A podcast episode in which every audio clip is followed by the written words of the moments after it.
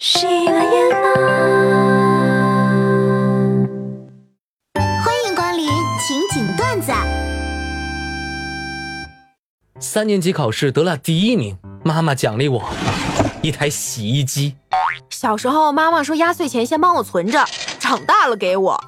小时候我爸骗我说老师要来家访，我赶紧把整个家收拾得干干净净，然后他又让我出去买水果给老师吃，我屁颠屁颠就去了。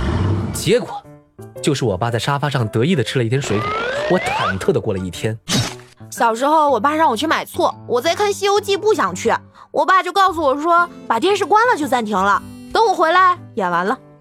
小时候逛花鸟市场，我看中一只鹦鹉，我爸说等会儿看看那边还有没有，多看几家，然后就把我带出去了。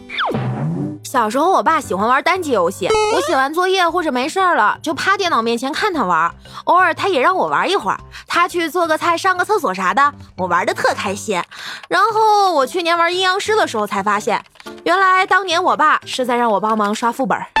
小时候和外公在外面玩，意犹未尽，吵着要外公带我去另外一个公园。外公说坐公车就是去公园的，你看他们都有公字儿。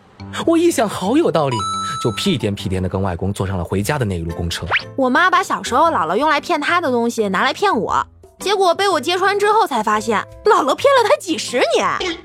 二十多岁的我去年才知道，我妈每到寒暑假就把我送到老家和小朋友玩，是因为她想自己玩。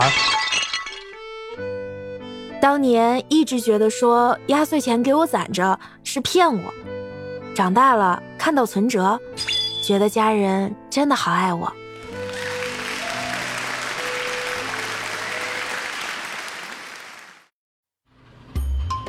石榴，我最近越来越意识到有个男朋友的重要性了，是吧？我早就告诉你了。嗯，其实有男朋友真的蛮好的，至少在水管爆裂的时候，他可以给我递下扳手；在换灯泡的时候帮我扶一下梯子；在扛水上楼的时候可以帮我擦擦汗。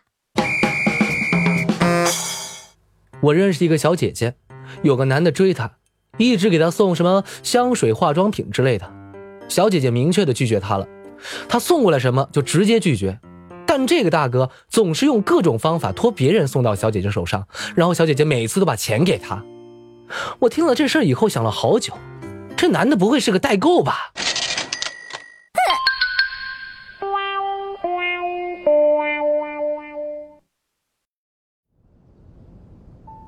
爸，快到家啦！啊，给你妈发个信息。嗯，好的。哎，我手机没电了，你手机给我吧，拿你的发。快下楼，马上到了。哎呀，沟通要有礼貌。那要怎么写啊？在前面加个小宝贝。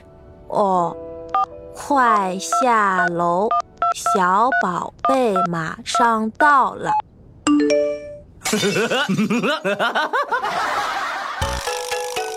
欢迎来到有点意思的你问我我问谁互动环节。各位在评论区里讲一下，你跟前任分手的理由是什么？他在微商那儿给我买五十九块钱三支的口红，给我做生日礼物，不分留着过年吗？今天的节目就是这些了，每周一、三、五晚十九点，情景段子不见不散。